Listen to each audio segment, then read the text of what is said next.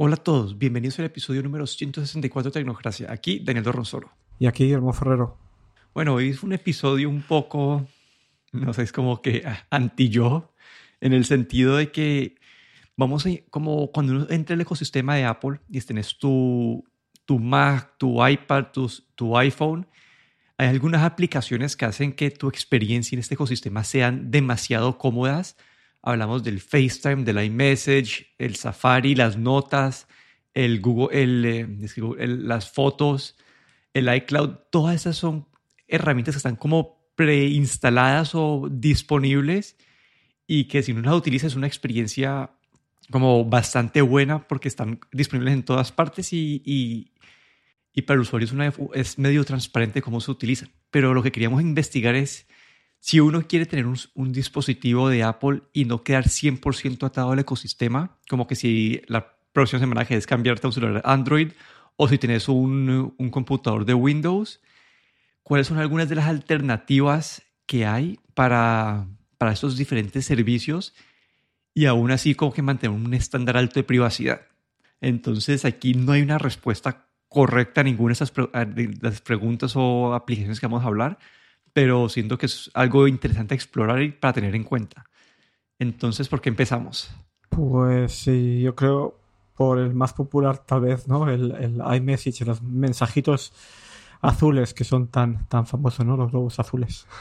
Sí, bueno, este de aquí, el iMessage, para mí creo que es el, el, más fácil de todos de salirme porque la mayoría de la gente con la que yo hablo no utiliza iMessage y con todo lo que ha pasado, bueno, una de las alternativas claras, famosas y todo es WhatsApp, pero con todo lo que ha pasado con WhatsApp recientemente, todos sus cambios de políticas y etcétera, etcétera, yo pues me movía con Signal con, con una gran mayoría de, de, mis amigos y esta es como una, una opción que está enfocada en la privacidad, puedes utilizar en varios dispositivos, eh, tiene las funcionalidades básicas de de mensajes, de grupos, de enviar, de enviar eh, archivos, hacer videollamadas, hacer eh, llamadas de audio.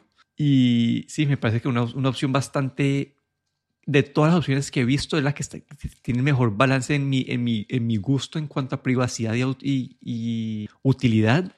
Aunque ahí también pusiste Telegram, ahí yo no, no Sí, bueno, eh, yo estoy de acuerdo contigo, ¿no? Signal es, es la, digamos, la aplicación más privada, incluso es más privada que el, que el iMessage. Y, y también incluso tiene una opción de, creo que esconder tu dirección IP cuando haces videollamadas o llamadas de voz, ¿no? Eh, lleva, lleva la privacidad pues por, por encima de todo, ¿no?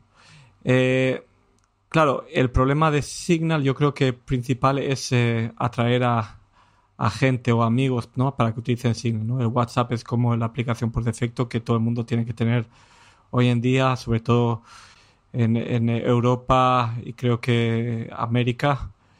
Eh, en otros países como Asia, pues todavía hay, está el Line y, bueno, otros, eh, otros mensajerías que aquí no, no han llegado. Pero para privado, Signal y Telegram, eh, cuando todo esto del WhatsApp vino, ¿no? El Telegram quiso también un poco como aprovechar la coyuntura, ¿no? Pero Telegram, eh, creo que ya lo comentamos aquí en un, en, eh, en un podcast anterior, pues eh, no es, bueno, es, digamos, ahí hay unos, una serie de inversores, ¿no? Mientras que Signal es, es como, está basado en donaciones, Telegram está basado en inversores, ¿no? Y sabemos que antes o después ahí van a querer monetizar de alguna manera, ¿no? Y como, no sé, en las etiquetas de, de, Telegram, eh, ahí sí que es, em, es más privado que WhatsApp, pero digamos que es peor que Signal. Entonces le puesto ahí la, la, la, interrogación, ¿no? Como, bueno, es una alternativa, tal vez no sea la más privada, ¿no? Sí, ahí, el, el, como lo mencionamos en ese episodio, en ese momento, es que Telegram sí en teoría es más privado que, que WhatsApp, pero también tiene esta, este, este potencial de algún momento de, de no de abusar, pero de, de, de, utilizar más tus datos. Pero en cuanto a funcionalidad, Telegram está mucho mejor que, que Signal. Es, la experiencia de usuario es más fácil, el mandar los grupos, puedes crear grupos de, de miles de personas está un poco más avanzado en ese sentido. Pero si yo me voy a cambiar a, eh, de mensajería y me cambiaría a Signal. Sí, si tuviese que, que dejar iMessage, básicamente Signal sería el mejor sustituto. Sí, y, relacionado está FaceTime. No sé qué pensás de vos para reemplazar FaceTime que harías. Sí, lo, único que, que, veo y que he utilizado también alguna vez es el, el vídeo, las videollamadas de Signal, ¿no? Eh, he notado pues que a veces eh, el Signal, sobre todo si lo quieres utilizar desde un, desde un laptop pues, eh, o desde un Mac, utiliza bastante más recursos, ¿no? No es una aplicación de lo más pulida, pero funciona, funciona bastante bien. Sí, ahí hay mil opciones. tenemos la, de los Google Hangouts, tenemos Zoom, tenemos WhatsApp, todo esto pero una vez más como que el Zoom ha tenido sus pequeños problemas de privacidad. Yo me acuerdo que no sé, no sé cómo es la situación ahora, pero en un momento solamente hacían encriptadas las, las llamadas de, de negocios, eh, que los que estaban pagando, los que no pagaban no eran encriptadas. Entonces, una vez más, como eso te, impulsa a, un servicio como WhatsApp, Telegram o, el mismo Signal, y ahí una vez más el, el Signal, como dijiste vos, me ha pasado lo mismo, ¿no? Que, que no es tan pulido las videollamadas y, y llamadas de audio. No sé si el, el, el, algoritmo de compresión y todo eso sea el ideal. Entonces puede que la experiencia no sea la mejor, pero, pero también es como de los que más confiaría ahí sería la parte de Signal. Bueno, ya, este es como que en la parte de mensajería creo que ahí estamos para las, para las dos relacionadas. Creo que Signal me parece las mejores alternativas en cuanto a base de usuarios y funcionalidad ¿Cómo reemplazarías vos el Safari? El Safari, eh, mm, eh, la verdad es que es, muy cómodo, ¿no? Las listas sincronizadas eh, para leer después todo esto, pero para mí la, aplicación que, utilizaría y que de hecho he utilizado bastante en Windows es Brave, que es un navegador que, mm, bueno, que tiene, respeta mucho la privacidad, no es como su buque insignia, es privacidad. Y luego dentro de Brave pues tienes también eh, listas para, digamos, para ver offline, si quieres guardar artículos para ver offline. Eh, luego también tienes una opción si quieres que permita eh, propaganda o no. De hecho, si dejas que Brave te ponga propaganda, te dan una especie de créditos que luego creo que puedes cambiar por, por una cibermoneda, no me acuerdo ahora cuál. Pero bueno, como que puedes generar un poco de, de incluso de dinero cuando ves la propaganda. Y otra cosa por la que he utilizado Brave bastante es porque es el único navegador así de, de serie que, que, quita los anuncios en YouTube. esos anuncios, esos vídeos iniciales de YouTube que pueden llegar a ser bastante molestos, ¿no? Claro que siempre puedes eh, darle al, al, Puedes esperar los 5 segundos y pasar el anuncio, pero bueno, Brave de por sí los elimina completamente. Sí, ahí hay algunos navegadores que son más enfocados en privacidad, como toda esa parte del Tor y todo eso, pero la experiencia de usuario no es la mejor. El Chrome uno lo puede programar para que sea más privado, pero igual estás ahí eh, como atado a Google. Y, y, y, aunque, y aunque este brief también está basado en Chromium, que es pues esta, este mecanismo pues, que tiene Google, que es open source, la experiencia de usuario en Brave me ha parecido que come mil veces menos recursos que, que Google Chrome. Entonces, con eso y que tenés mucho, pues tenés mucho, mucha flexibilidad, pues como lo de las propagandas que dice vos, como que puedes prenderlos o apagarlas. Ahí puede haber un contraincentivo de la compañía, eh, pero, pero, pero esta, esta opción tuya y la experiencia de usuario es mucho mejor que en, que en, eh, que en Chrome, que en Firefox. Entonces, me parece que este Brave te da un buen balance de, de toda esto y las funciones que también tiene, pues el, tiene el VPN para uno prenderlo, prenderlo ahí mismo. Tiene diferentes partes que te ayudan a, a tener la privacidad más en foco y, y, con, una, con una buena experiencia de usuario, ¿no? Sí, funciona muy bien en todas las plataformas. Yo lo he utilizado en iPad, iPhone, Windows, en Mac y, y la verdad es que funciona muy bien y, y la experiencia es muy parecida en todas las plataformas, aunque ya sea Windows o, Mac. Y, la verdad es que lo recomiendo. Yo lo he utilizado meses y la verdad es que estado muy contento. Sí, y ahí para otro episodio creo que podemos entrar ahí en lo que decías vos de la criptomoneda, que es el BAT, el Basic Attention Token, que es algo que me parece a mí muy interesante, pero eso para otro episodio que podemos hablar un segmento completo. Listo, en notas. ¿Qué, qué tenés en tu cabeza en parte de las notas? Pues, a ver, eh, yo antes de, de, que pareciese iCloud y todo esto, mi, mis notas, yo utilizaba Evernote. Claro que Evernote en la parte de privacidad, eh, hoy en día yo no estoy muy seguro, ¿no? De cómo, cómo, que es, sobre todo cuando tienes una cuenta gratuita, ¿no? Que es eh, cómo se, si realmente se respeta la privacidad. Tampoco he leído los contratos de, de privacidad, pero es una, una alternativa muy buena, multiplataforma. Eh, lleva, mm, creo que, ¿cuántos? 15 años o, más, ¿no? Dando dando servicio. Y, y es, es, tanto para iPhone, Windows, Mac, bueno, eh, notas eh, como con contenido gráfico, todo tipo de contenido. Eh, soporta sincronización, eh, puedes enviar artículos vía email. Bueno, la mayoría de, de servicios hoy en día online tienen soporte para Evernote, ya sea para lector de noticias RSS eh, a veces incluso páginas web de noticias pues tienen este, este servicio para, para Evernote.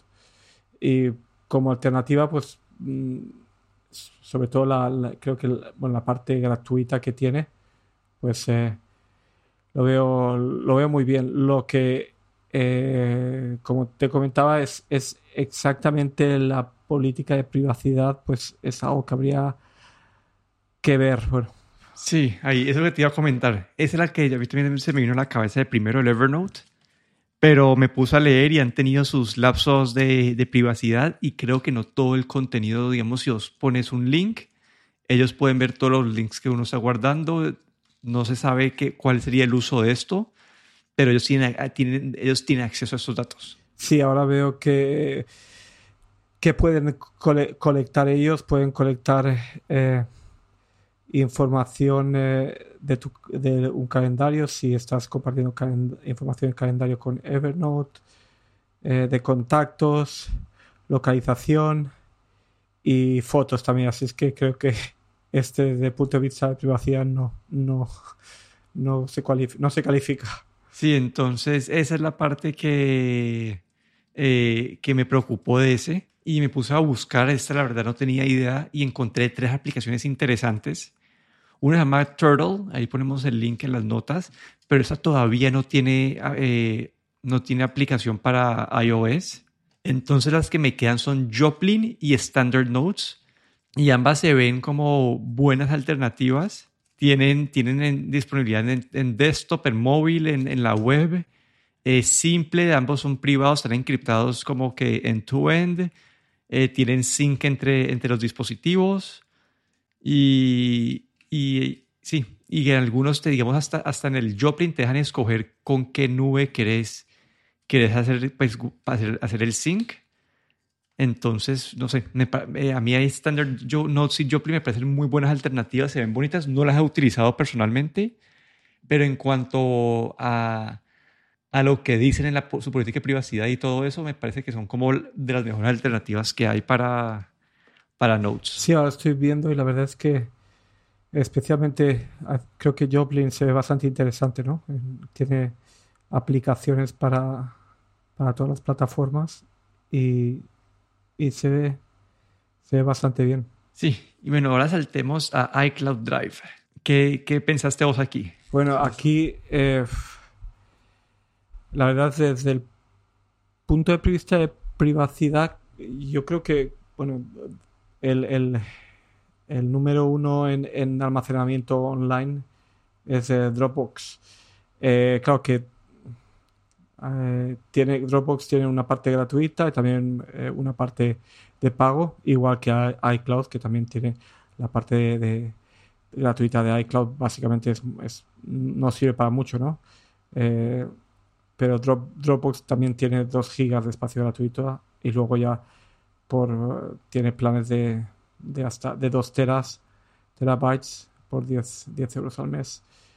Y mientras que iCloud pues tiene ahí uno de, uno de, creo que 200 gigas, que está bastante bien, que tiene, vale 2,99 al mes, ¿no?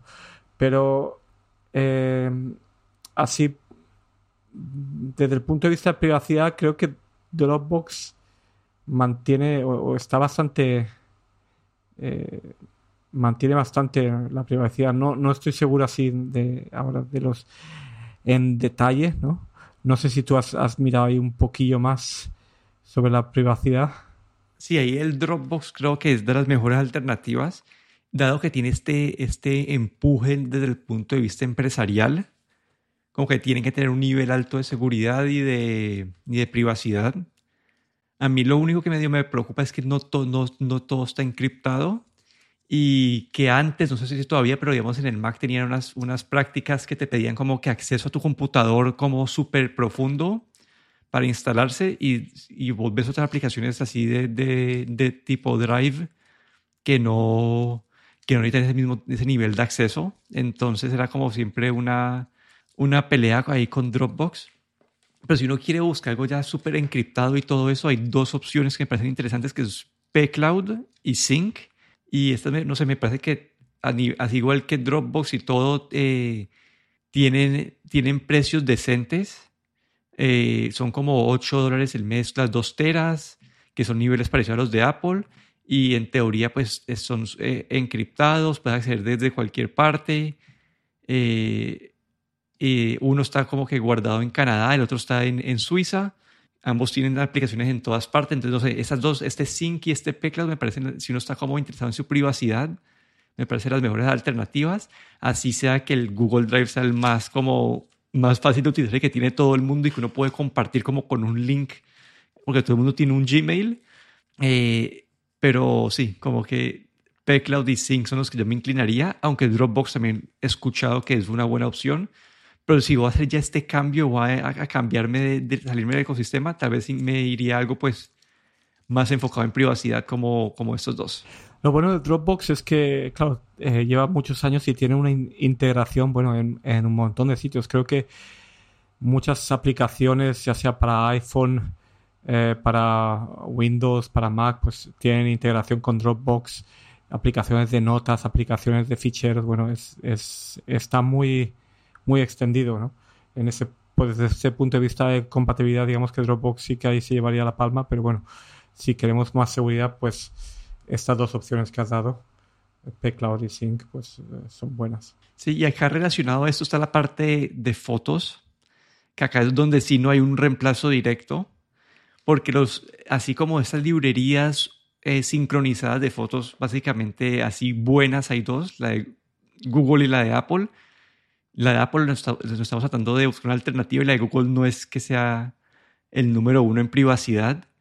Entonces aquí básicamente es la misma recomendación o idea de, de un, del iCloud, es buscar un almacenamiento y después uno ya busca una aplicación arriba para visualizar las fotos, ¿no? Como que algo más de, de manejo de librería, pero que la sincronización y el almacenamiento sea todo a través de, de uno de estos drives. Pero definitivamente este, este de todas las opciones, eh, siento que esta es el, la parte más, sí, más como más débil donde hay una donde encontrar una alternativa así súper privada. No sé si qué pensás vos de, de, cómo te cambiar saldrías de fotos. Lo de fotos es lo que más difícil he visto y, y la alternativa que, que, he visto también pues siempre mencionada es Dropbox.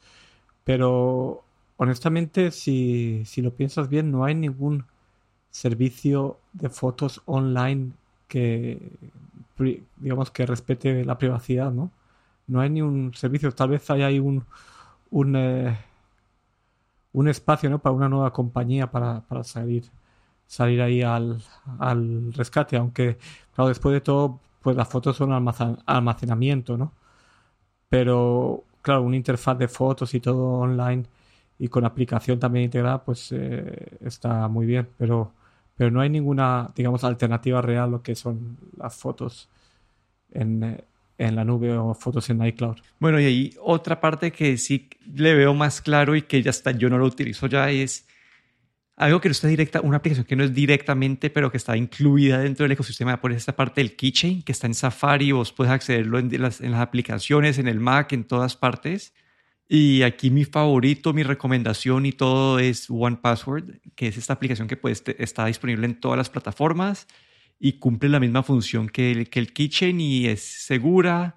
Puedes compartir, puedes tener folders compartidos, puedes, te ayuda a hacerle seguimiento a las claves, a todo. Eh, acá creo que mi favorito definitivamente es el One Password. No sé si vos tenés otra alternativa o estás 100% dedicado al, al keychain. Yo estoy en el keychain 100% como tú dices, y, pero sí que One Password, digamos, ha sido el estándar de, de, para claves en la nube, ¿no? Esto, desde hace ya, llevan muchos años, yo diría que 10 o 15 años, y creo que ahí han sacado eh, aplicaciones para todas las plataformas, incluso para la parte de iOS eh, lo han integrado así como han podido con Safari y todo esto, pero incluso con el, las nuevas, con iOS 15 van a tener su eh, su eh, ¿cómo se dice? su plugin para Safari, ¿no? Con el que va, va, a estar igual de integrado, digamos, que el keychain de Apple. Así es que One Password sí es la alternativa. Sí, y bueno, y acá la última que teníamos en la lista era el calendario, que ese ni lo pensé yo porque yo la verdad el calendario casi que solo lo utilizo para, para la oficina y ahí pues es con el Outlook, pero... Sí, yo, yo sé con el calendario he sido siempre un poco, digamos, friki de, los calendarios, ya desde hace 15 o 20 años he estado utilizando servicios de calendario online y han habido muchos que han ido y han venido, pero ha habido uno que salió ya hace unos, lleva ya unos cuantos años y, parece que ha aguantado todas todo las idas y venidas como el Google Calendar. Sabemos que está ahí, pero bueno, otra vez estamos en Google, pero esta compañía que se llama Frux, F-R-U-X, eh, lleva con esto de calendarios eh, en la nube ya bastantes años eh, ofrece sincronización vía estándar CalDAV, que básicamente te permite eh, sincronizar con cualquier eh, Mac, iPhone, Android, PC. Y bueno, tiene para contactos, calendarios y tareas. es, es en la parte de su seguridad, creo que no recompilan realmente ningún dato y sus servidores están situados en Alemania eh, y tienen, bueno, se toman la seguridad bastante en serio, ¿no? De hecho, tienen eh, el servicio, un servicio gratuito eh, que te permite utilizar este, estos calendarios compartidos con dos dispositivos y luego tienen ya un servicio de pago, ¿no? Que hasta para, para, para poder compartir hasta con 10 dispositivos, ¿no? Por 4 euros al mes. Pero bueno, la parte básica está bastante bien. Yo utilizo para sincronizar mi calendario del trabajo con, eh, con mi Mac y con mi, eh, con mi Mac y con mi iPad. Eh, porque de otra manera tendría que tener el, el iPad y el Mac registrados en, en, mi compañía y como son, digamos, privados, pues y no quiero tener los registros en la compañía, pues utilizo este, utilizo una aplicación en, en el en el Windows eh, con el Outlook que me sincroniza a este servicio gratuito, a Frux, y ahí lo puedes, lo puedes sincronizar luego con tus dispositivos. O simplemente puedes utilizarlo sin, con tus dispositivos sin tener que, que sincronizar con ningún dispositivo, con ningún Outlook o nada. Simplemente lo puedes, lo puedes tener en, em, con tu iPhone y tu iPad simplemente y funciona muy bien en la sincronización. La verdad es que ninguna queja. Y además respeta la privacidad. Sí, ese sí, la verdad, ahí nunca, nunca me había metido yo a explorar. Yo había escuchado, pues, este, creo que es famoso, pues, también es en el mundo iOS solamente, pero este Fantastical, pero así a nivel de multiplataformas, que si te quieres salir mañana no estarás atado a nada.